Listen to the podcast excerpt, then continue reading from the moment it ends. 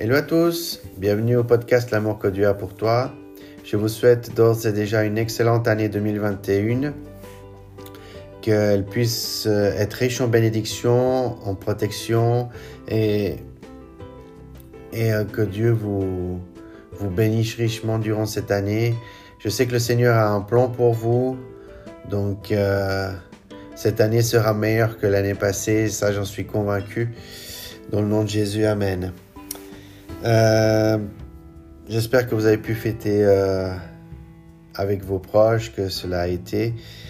Euh, et aujourd'hui, pour le premier épisode de l'année, avant de commencer le podcast, j'ai demandé, j'ai prié au Seigneur pour, pour savoir quelles sont ses révélations. Donc, euh, le Seigneur m'a montré dans 2 Timothée au chapitre 4, au verset 1 à 3, Je t'en conjure devant Dieu et devant le Seigneur Jésus-Christ, qui doit juger les vivants et les morts, et au nom de son apparition et de son royaume. Prêche la parole, insiste en toute occasion, favorable ou non, reprend, censure, exhorte, avec toute douceur et en instruisant, car il viendra un temps où les hommes ne supporteront pas la sainte doctrine, mais ayant la démangeaison d'entendre des choses agréables. Ils se donneront une foule de docteurs, selon leurs propres désirs. Amen. Donc le Seigneur m'a donné, euh, m'a partagé ce verset-là. Euh, c'est le but de ce podcast, c'est vraiment que je, le Seigneur m'a fait j'ai un appel au niveau de la parole. Donc euh, voilà, pour que vous sachiez la vision de ce podcast, je n'en avais pas parlé jusqu'à maintenant. Euh, quelle était la vision, le but, l'objectif de ce podcast? Donc voilà, c'est ça. C'est que je puisse euh, prêcher la parole à, à, toute langue, tribu et nation. Et, et que ça soit vraiment, vraiment ce que le Seigneur veut et pas ce que je veux ou euh, dire des choses qui plairaient aux hommes. Non. Moi, je suis là juste pour ce que le Seigneur veut vous transmettre. C'est ça le but de ce podcast. Et, euh, et c'est ce que je suis en train de faire. Donc voilà, ça c'était le premier point important. Aujourd'hui, nous allons voir dans desquestions.org quelles sont les quatre lois spirituelles? Les quatre lois spirituelles sont une manière d'expliquer le, message de la Bible sur le salut par la foi en Jésus-Christ. C'est un résumé simple en quatre points de principales vérités de l'Évangile. La première de ces quatre lois spirituelles est Dieu vous aime et un plan merveilleux pour votre vie. Jean 3,16 nous dit En effet, Dieu a tant aimé le monde qu'il a donné son Fils unique afin que quiconque croit en lui ne périsse pas, mais ait la vie éternelle. Dans Jean, au chapitre 10 et au verset 10, nous donne la raison pour laquelle Jésus est venu. Moi je suis venu afin que les brebis aient la vie et qu'elles l'aient en abondance. Qu'est-ce qui nous sépare de l'amour de Dieu? Qu'est-ce qui nous empêche d'avoir la vie en abondance? La deuxième loi spirituelle est l'humanité est souillée par le péché et est par conséquent séparée de Dieu. Ainsi, nous ne pouvons pas connaître le merveilleux plan de Dieu pour nos vies. Romains au chapitre 3 verset 23 explique Tous sont péchés et sont privés de la gloire de Dieu. Romains au chapitre 6 et au verset 23 indique les conséquences du péché. En effet, le salaire du péché, c'est la mort.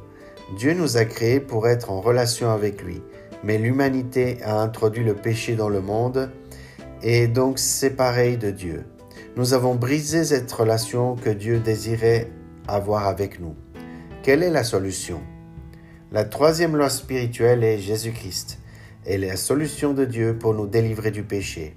Par Jésus-Christ, nos péchés peuvent être pardonnés et notre relation avec Dieu rétablie.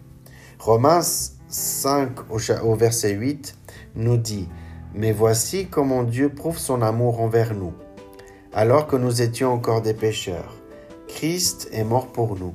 1 de Corinthiens chapitre 15 et au verset 3 et 4 nous indique ce que nous devons savoir et croire pour être sauvés.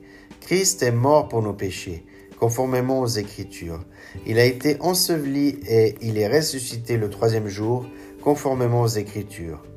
Jésus lui-même déclare en Jean chapitre 14 verset 6 qu'il est le seul chemin du salut. C'est moi qui suis le chemin, la vérité et la vie. On ne vient au Père qu'en passant par moi. Comment pouvons-nous recevoir ce merveilleux don du salut?